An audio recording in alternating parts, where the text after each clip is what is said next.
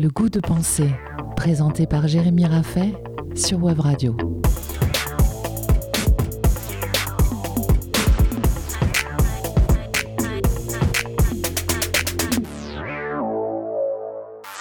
Et si l'esprit critique était un moyen de vivre mieux? Nous avons vu dans les quatre émissions précédentes un ensemble d'arguments permettant de prendre du recul sur la mode du développement personnel. Nous avons dénoncé les incohérences conceptuelles dans les théories des vendeurs de confiance. Nous avons montré qu'en mettant l'accent sur le sujet, on occulte les rapports de pouvoir, qu'en proposant de toujours aller mieux, on crée le sentiment de ne jamais aller assez bien, qu'en proposant des solutions bien-être, on fait devenir un problème l'existence même. Ce sont autant de points de vue qui permettent d'avoir une meilleure compréhension des pratiques et théories issues du développement personnel. Nous avons essayé, autant que possible, d'indiquer que le problème n'est pas la recherche du bonheur, ni même le besoin de se sentir mieux, mais les confusions de sens, les raccourcis d'idées, les illusions qui font partie des conséquences d'une mode générée par une colossale industrie. Expliquer que le sentiment de soi peut être manipulé, biaisé, changeant ou encore illégitime ne signifie pas qu'il ne faut pas faire attention à soi et à ses sensations. Il faut peut-être seulement ne pas prendre nos sensations comme des impératifs ou des vérités fondamentales. Expliquer que les rapports humains sont avant tout des rapports de pouvoir ne signifie pas que l'individu ne peut pas se poser de questions sur lui-même. Il faut peut-être simplement se rappeler que la responsabilité humaine nous engage toujours et déjà par rapport aux autres. Montrer les limites d'un système permet de mieux pouvoir se servir de ce système, sans en être prisonnier. Si le développement personnel et toutes les pratiques qui le composent sont à la mode aujourd'hui, c'est aussi parce qu'ils viennent répondre à un besoin contemporain. Le développement personnel n'a pas créé l'individualisme, mais dans une société individualiste, il n'est pas étonnant qu'apparaissent des techniques pour que l'individu se sente mieux. Et ces pratiques, à leur tour, encouragent l'individualisme. De la même manière dans l'Antiquité, alors que les habitants des cités grecques avaient une vision naturalisante du monde, les penseurs cherchaient des théories permettant que chaque nature trouve sa place. Ainsi, Platon justifiait le rôle que nous devions jouer dans la cité en fonction de l'équilibre naturel de chacun et non en fonction de son sentiment ou de sa volonté. Il divisait la population en trois les marchands, les guerriers et les philosophes. Ceux qui étaient naturellement dirigés par l'épitumia, leurs appétits, devaient devenir marchands.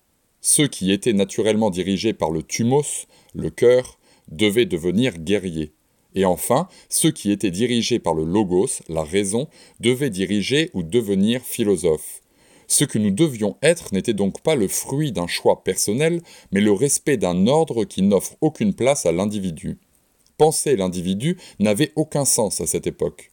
Nous observons la distance qui nous éloigne aujourd'hui de cette théorie. Il est devenu inconcevable d'imposer une place à quelqu'un en fonction de sa nature. Notre idée de la liberté empêche l'acceptation d'un ordre que nous aurions à suivre ou à subir. Mais pour les Grecs, il n'y avait aucune contradiction à suivre l'ordre établi, à respecter une nature qu'on ne peut pas changer. Nous comprenons donc que le développement personnel est une conséquence d'une société individualiste et pragmatique. Nous cherchons tous, à notre manière, l'efficacité et la sensation de bien-être. Et il est enrichissant d'apprendre que ça n'a pas toujours été ainsi. L'exemple grec entre autres, nous rappelle qu'au moins un autre monde est possible, qu'une autre manière de considérer l'homme et son but dans la vie est possible. Nous pouvons aussi regarder ailleurs. Il existe encore, à l'heure actuelle, des sociétés non individualistes. Si bien que lorsque nous nous sentons mal et que nous cherchons un conseil ou une astuce pour aller mieux, nous comprenons que cet état n'est pas naturel, que nos pensées ne sont pas nécessaires, mais que cet état est une conséquence, entre autres, de notre époque, que nos pensées sont déterminées par notre société. Si nous avions vécu à l'époque de la Grèce antique, jamais nous n'aurions pensé à nous sentir mieux. Nous aurions pensé à bien réaliser notre devoir, à respecter notre rôle dans notre famille, à correspondre à la nature de notre existence. La place alors de la critique est d'ouvrir au sens et à l'espoir. Vouloir se sentir bien, ou vouloir aider les autres à se sentir bien, n'est pas un problème en soi. La compréhension de l'ordre dans lequel s'inscrivent ces volontés permet de mieux comprendre leurs origines et leurs limites, et permet de mieux envisager leur réussite et leur dépassement. Si la mode du développement personnel encourage les individus occidentaux à regarder leur nombril pour trouver les solutions à leur mal-être, elle n'encourage pas à comprendre que nos sensations sont parfois trompeuses, biaisées ou relatives. Elle n'encourage pas à la réflexion politique. Il est curieux de constater que la dépression est une maladie qui fleurit dans les sociétés occidentales alors que ces mêmes sociétés n'ont jamais autant produit de théories et de conseils pour se sentir bien.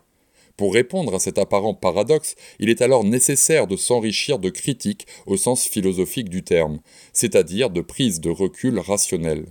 Notre nombril doit être regardé, car la mise au centre de l'individu depuis Descartes nous a permis d'apprendre et de comprendre énormément de choses. Sans regarder notre nombril, nous n'aurions pas la psychologie, la psychanalyse ou encore la médecine occidentale. Par contre, pour comprendre son nombril et ne pas y être soumis, il faut lever son regard sur d'autres systèmes, d'autres sociétés, d'autres époques. Croire que nous pouvons aller mieux est une croyance nécessaire et pleine d'espoir, tant qu'elle n'empêche pas de voir les contradictions, les injustices et les manipulations. Nous nous retrouvons la semaine prochaine et d'ici là, restons critiques. C'était Le Goût de penser, tous les samedis à 10h sur Web Radio, à réécouter et partager en podcast sur webradio.fm.